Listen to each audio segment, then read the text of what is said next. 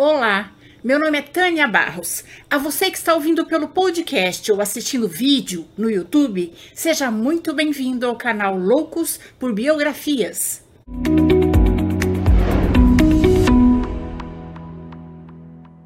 E se você é novo por aqui e gosta de biografias, convido você a se inscrever no canal. E se gostar deste vídeo, deixe seu like, seu comentário, porque isso incentiva o canal a crescer.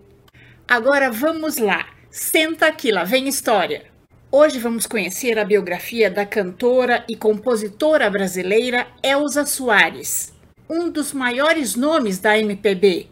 Elza ficou conhecida por uma série de sucessos e por sua voz rouca, o que a fez conquistar muitos prêmios ao longo de sua carreira e encantar o rei do jazz Louis Armstrong. Em Londres, no ano 2000, Elsa recebeu o título de a melhor cantora do universo, dado pela emissora BBC.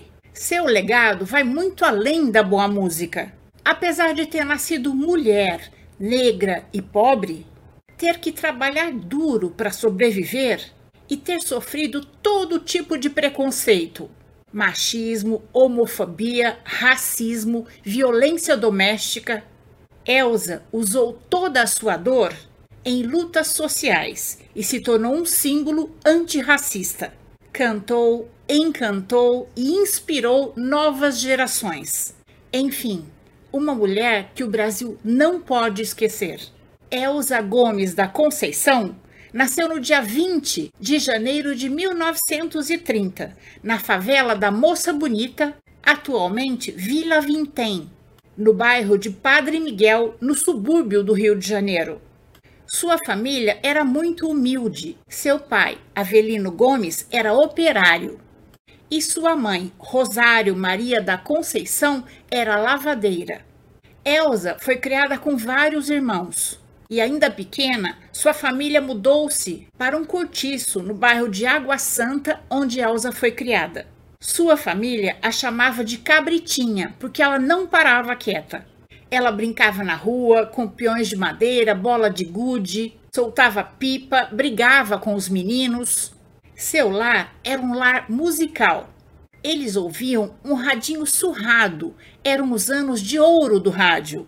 E sua estrela favorita era Dalva de Oliveira. E também Ângela Maria, Silvio Caldas, Orlando Silva, Glenn Miller. Seu pai era bom no violão e também no vocal, e a roda de samba era frequente em sua casa. E ele se orgulhava da voz afinada de Elsa. Malvina, sua irmã mais velha, também cantava maravilhosamente bem. Todos a chamavam de soprano, mas seu pai era contra as meninas cantarem fora de casa, e Malvina nunca teve vontade de lutar pela música como Elsa.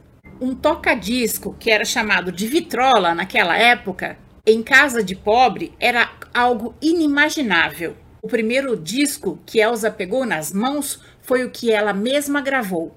Elsa garantiu que nunca passou fome enquanto morava com os pais mas sempre havia apetite para mais comida. A religião sempre esteve presente em sua família, especialmente o espiritismo do pai. Era uma família pobre, porém feliz para uma criança. Apesar de ter que ajudar a mãe nos serviços domésticos, levando latas d'água na cabeça de 20 litros para ela poder lavar as roupas. Elsa perdeu as contas de quantas vezes desceu na estação da Central do Brasil, correndo do vagão direto para o banheiro, para enxaguar a saia manchada porque algum tarado tinha se encostado nela no vagão lotado durante o longo trajeto que ia de Água Santa ao centro do rio e ejaculado.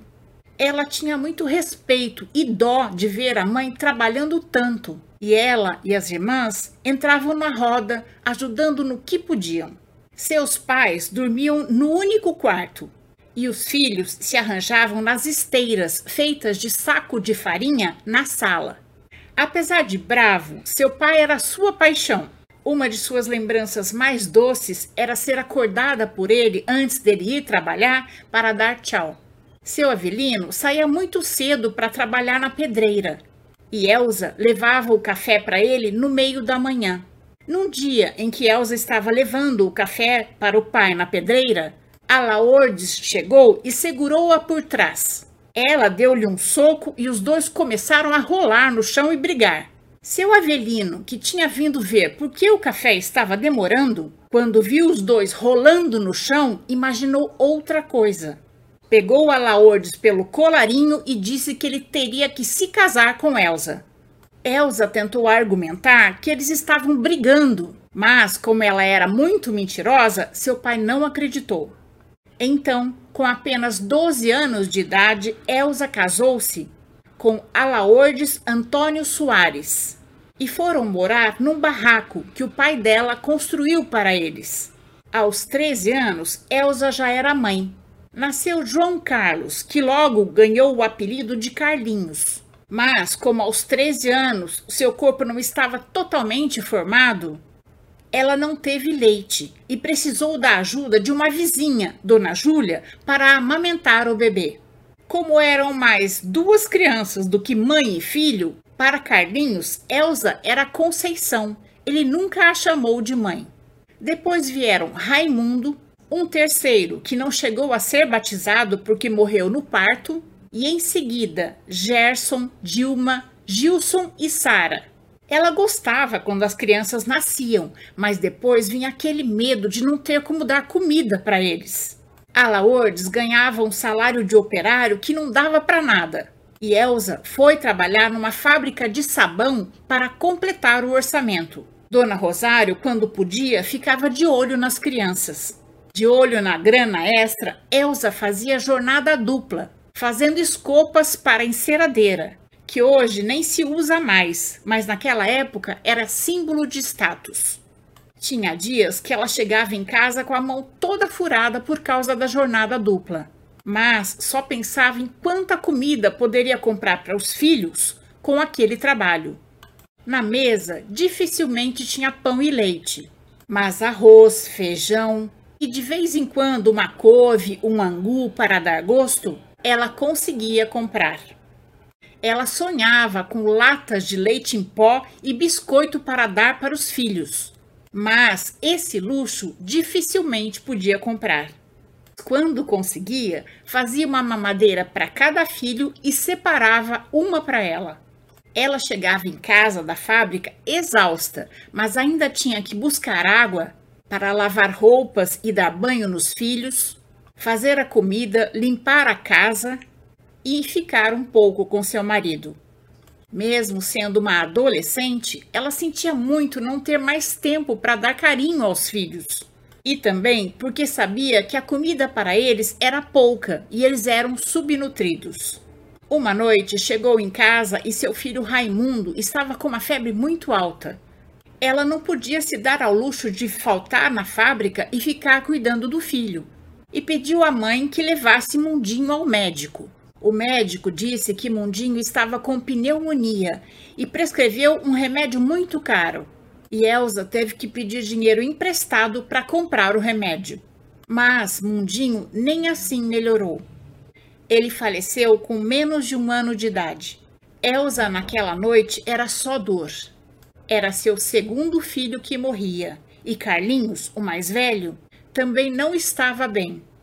Ele tinha uma saúde muito frágil, requeria cuidados.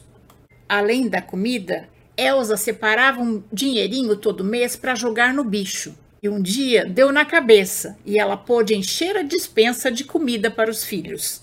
Carlinhos estava cada dia mais fraquinho e seu instinto de mãe lhe dizia que ela tinha que fazer alguma coisa para ter dinheiro para levá-lo num bom médico, senão ele também iria morrer.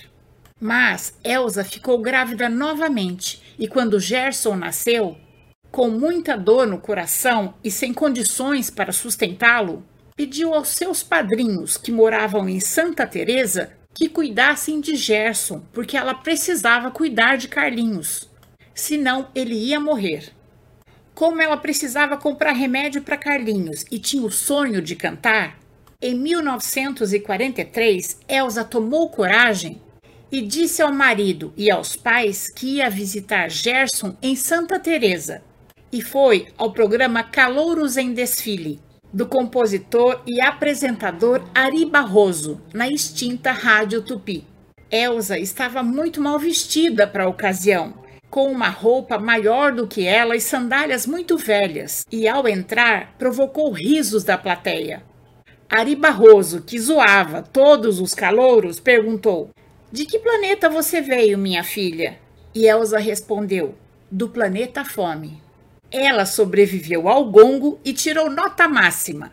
Ari Barroso, quando Elsa acabou de cantar, se aproximou dela, pôs a mão no seu ombro e disse: Senhoras e senhores, nasce uma estrela. A partir daí só se ouviam palmas. Com o dinheiro da apresentação, Elsa comprou remédios para Carlinhos e conseguiu salvá-lo. Mas uma descoberta dolorida foi que a cor da sua pele era mais importante que seu talento.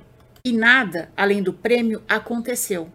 Seu marido foi diagnosticado com tuberculose e Elsa teve que passar a sustentar os filhos sozinha e foi trabalhar de doméstica e faxineira. Em casa, cantava enquanto fazia o serviço. E seu irmão Lino, tirando sarro, disse que se ela achava que sabia cantar, por que não ia na escola dele fazer um teste? Seu professor estava procurando alguém para ser cantora na orquestra dele. Ele falou zoando, mas Elsa, que estava procurando uma oportunidade, foi. Ela estava de novo muito mal vestida e ficou num canto esperando os outros candidatos se apresentarem. Na sua vez, cantou e foi aprovada para cantar na Orquestra de Bailes Garan, sob a regência do professor Joaquim Negre. Só então ela contou que era irmã do Avelino. O professor mandou fazer um lindo vestido de filó para Elsa se apresentar com a orquestra só que naquela época havia lugares que os negros eram impedidos de se apresentar. E algumas noites Elsa se arrumava toda e não deixavam ela entrar no palco. Alguns músicos da orquestra também eram negros, mas o problema era a ousadia de uma mulher e negra querer ser vocal. Elsa começou a perceber o quanto aquilo estava errado. E uma noite ela não aguentou estava toda pronta para entrar no palco e mais uma vez foi impedida. Ela não sabe o que deu nela, mas subiu no palco, pegou o microfone e soltou a voz. Para surpresa de todos, as pessoas começaram a dançar e aplaudir Elsa. E os responsáveis pelo evento não tiveram coragem de impedi-la.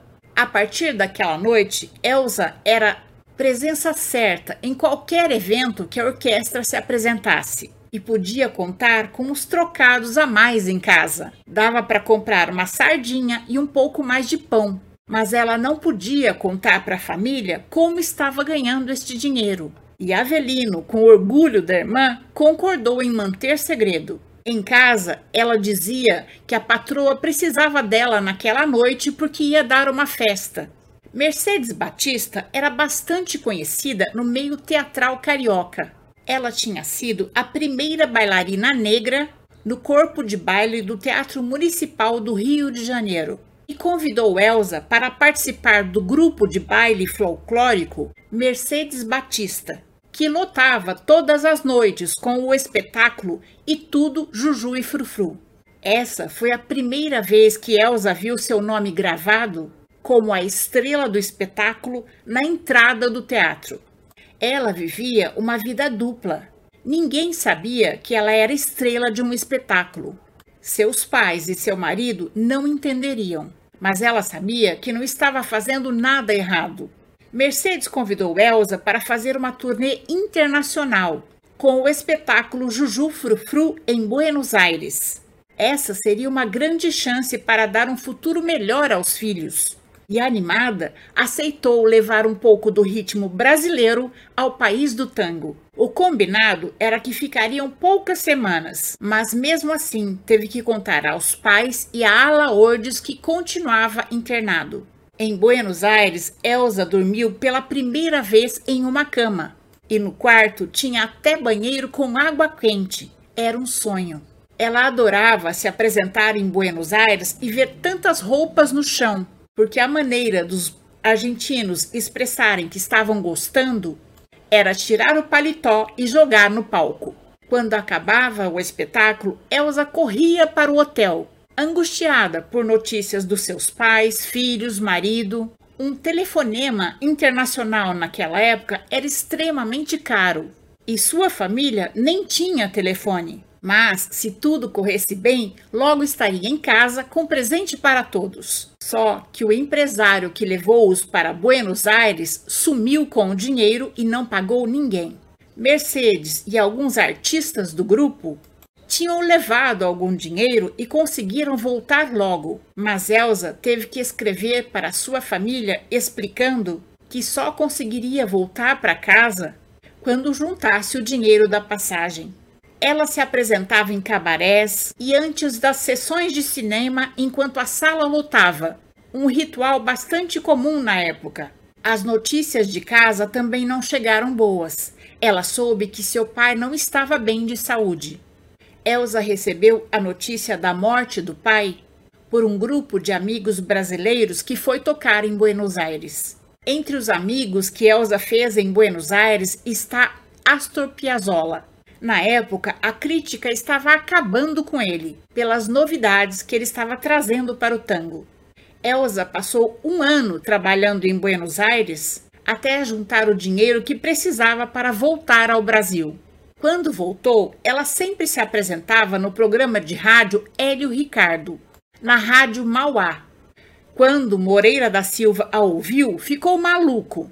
Ligou para a rádio e pediu que Elsa o esperasse lá. Naquele mesmo dia, ele disse que iria apresentá-la a Ayrton Perlingeiro, que tinha um importante programa na TV Tupi e assim o fez. Foi uma proposta irrecusável, com contrato, salário fixo e tudo. Ayrton, além do seu programa de rádio, era uma personalidade importante no Texas Bar, ponto de encontro a todos que eram do mundo da música nos anos 50.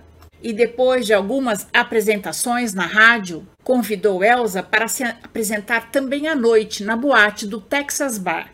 Agora ela não tinha um, mas dois empregos. O problema era como que ela ia contar para a mãe que ela ia cantar numa boate, mas tomou coragem e contou. Dona Rosário ficou furiosa. Disse que ela não ia olhar os filhos dela para ela sair trabalhar numa boate. E durante algum tempo, Elsa teve que pedir à irmã para cuidar dos filhos à noite em troca de uns trocados. Ela chegava em casa de manhã quando seus filhos estavam saindo para a escola. Esse era o único momento que estava com eles. Seu marido, apesar de continuar internado com tuberculose, era veementemente contra o que ela estava fazendo. Uma noite no Texas Bar, o compositor Aldacir Louro, que trabalhava com a gravadora RCA Victor, procurou-a para saber se ela estava interessada em gravar um disco com a RCA Victor. E claro, Elsa disse que sim. Aldaci levou o nome de Elsa para a gravadora e eles foram vê-la cantar no Texas Bar, mas não rolou. Elsa era negra e eles não quiseram gravar com ela.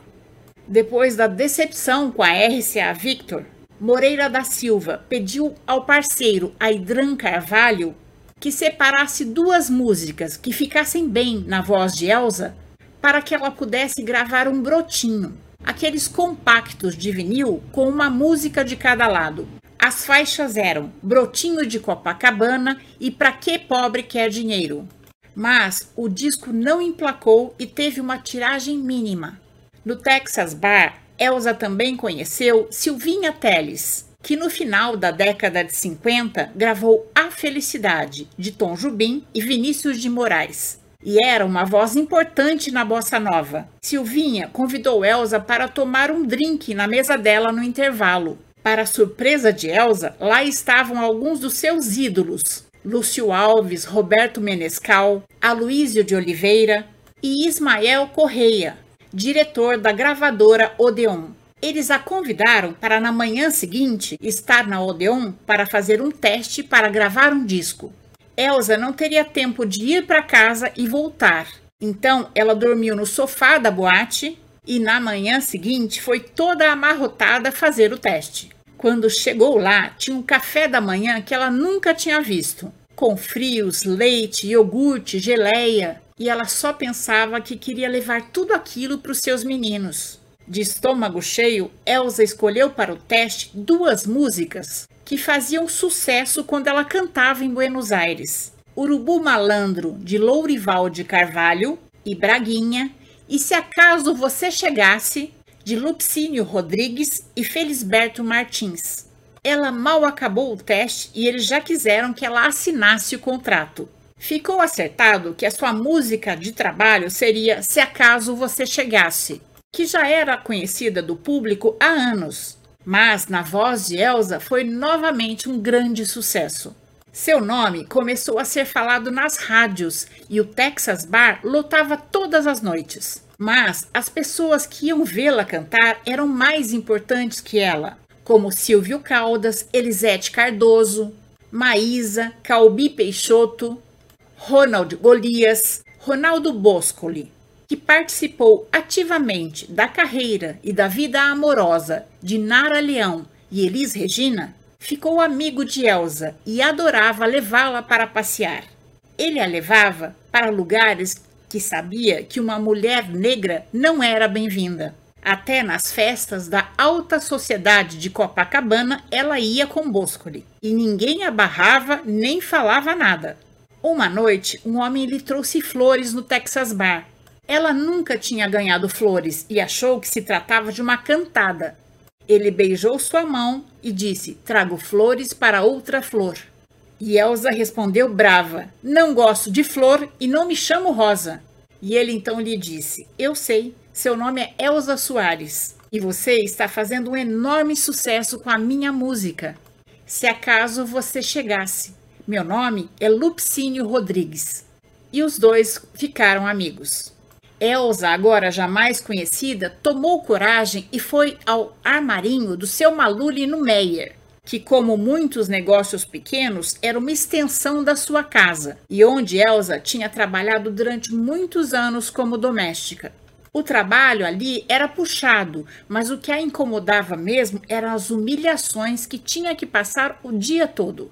A patroa não permitia que Elsa passasse da linha da cozinha para a sala, a ex-patroa, quando viu Elsa, que dizia ter vindo comprar uma renda, se derreteu. Você não é aquela cantora de Se Acaso Você Chegasse? Minha nossa, meu marido vai ficar doido quando souber que você esteve aqui. Ele é seu fã. E convidou Elsa para entrar na sala, que antes ela era proibida de entrar. Quando a mulher voltou com o café na sala, Elsa não aguentou e disse que ela era aquela adolescente que anos antes tinha trabalhado ali. A mulher sem graça desmontou e disse que ela podia levar o que quisesse do armarinho como cortesia por sua visita. Mas Elsa não quis nada, ela só queria sair dali. Alaordes continuava internado em Curicica tratando de uma tuberculose crônica. Num dos raros momentos em que pôde sair do hospital foi no aniversário da filha Dilma. Elsa não sabia que ele viria e levou um susto quando viu entrar em casa com um revólver na mão apontando para ela. Alaordes deu dois tiros em Elsa. Um pegou no braço de raspão e outro passou longe. Elsa foi levada ao pronto-socorro, mas quando a polícia perguntou se ela queria dar queixa, ela disse que não, que não sabia quem tinha atirado. Desde sua lua de mel, Elsa sofria por conta da violência doméstica e sexual que Alaordes a submetia. Ela tinha marcas de pancada e até de faca pelo corpo. Se antes tinha medo dele, agora tinha pavor depois dos tiros. Quando soube, em agosto de 1959, que Alaordes tinha morrido de tuberculose aos 36 anos, a única coisa que sentiu foi alívio. Jovem, bonita e viúva, Elva estava livre para cantar e se casar novamente se quisesse. Mas ela tinha horror ao casamento, teve vários namorados, mas quando a coisa começava a ficar séria, ela pulava fora. Um desses namorados, o marinheiro Amaro Gomes Ferreira, se aventurou e foi até a sua casa pedi-la em casamento para sua mãe, Rosário, a moda antiga. A única exigência que ele fez é que Elsa parasse de cantar. Dona Rosário ficou encantada, caiu na alma de Elsa para que ela aceitasse. Mas Elsa não queria nem parar de cantar, e muito menos colocar outro homem dentro de casa mandando nela. E o namoro acabou ali. Aqui termino a primeira parte da biografia de Elsa Soares. Na próxima semana estarei postando a segunda parte dessa história. Se você gostou, deixe seu joinha, faça seu comentário, conheça as outras biografias do canal e compartilhe com seus amigos. E se puder, apoie o canal no Catarse. Esse apoio é muito importante para que eu consiga continuar com o canal trazendo sempre novidades para vocês. Encontro vocês na segunda parte dessa história. Até mais!